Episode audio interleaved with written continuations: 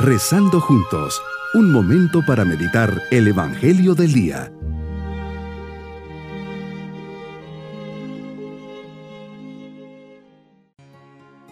Mi más cordial saludo junto a mis oraciones en este día, martes de la tercera semana del tiempo ordinario.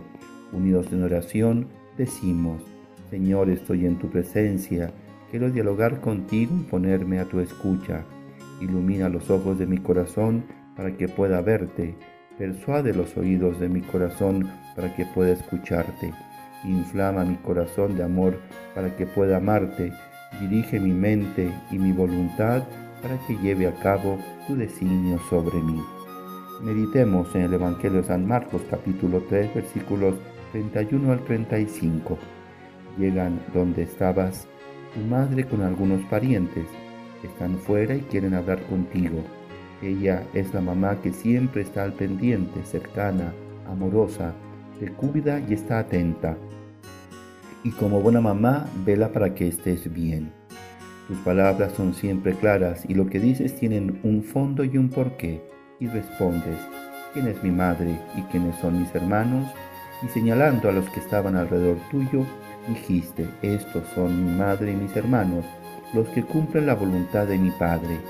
Tu punto de referencia es claro, la voluntad de Dios, las cosas de tu Padre.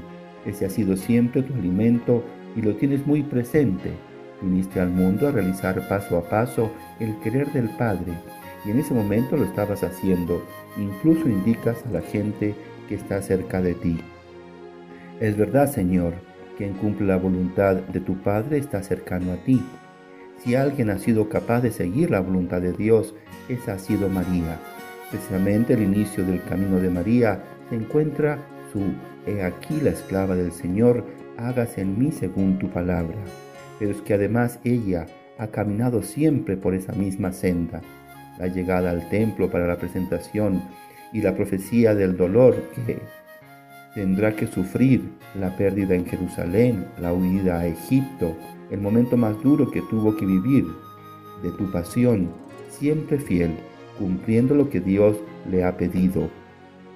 Así vive María, como dice el evangelista Lucas, meditando todas esas cosas en su corazón estaba Mater Dolorosa, ahí estaba presente en pie la Madre Dolorosa. Hoy te invoco a ti, Virgen María, para que me otorgues la gracia de seguir tu ejemplo en el camino del cumplimiento de la voluntad de tu Hijo.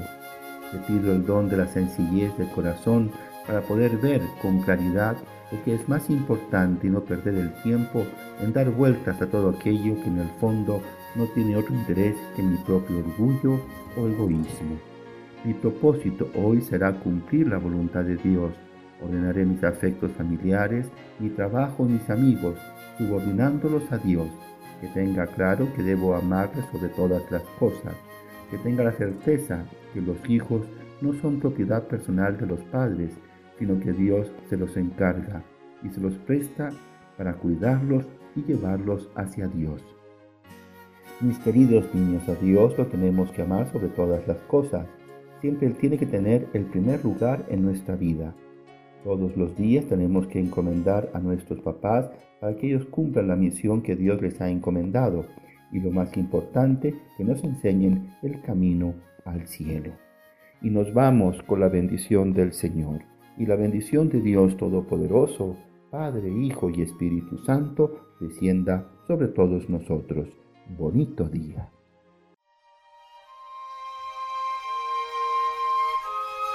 Hemos rezado junto con el Padre Denis Doren, Legionario de Cristo.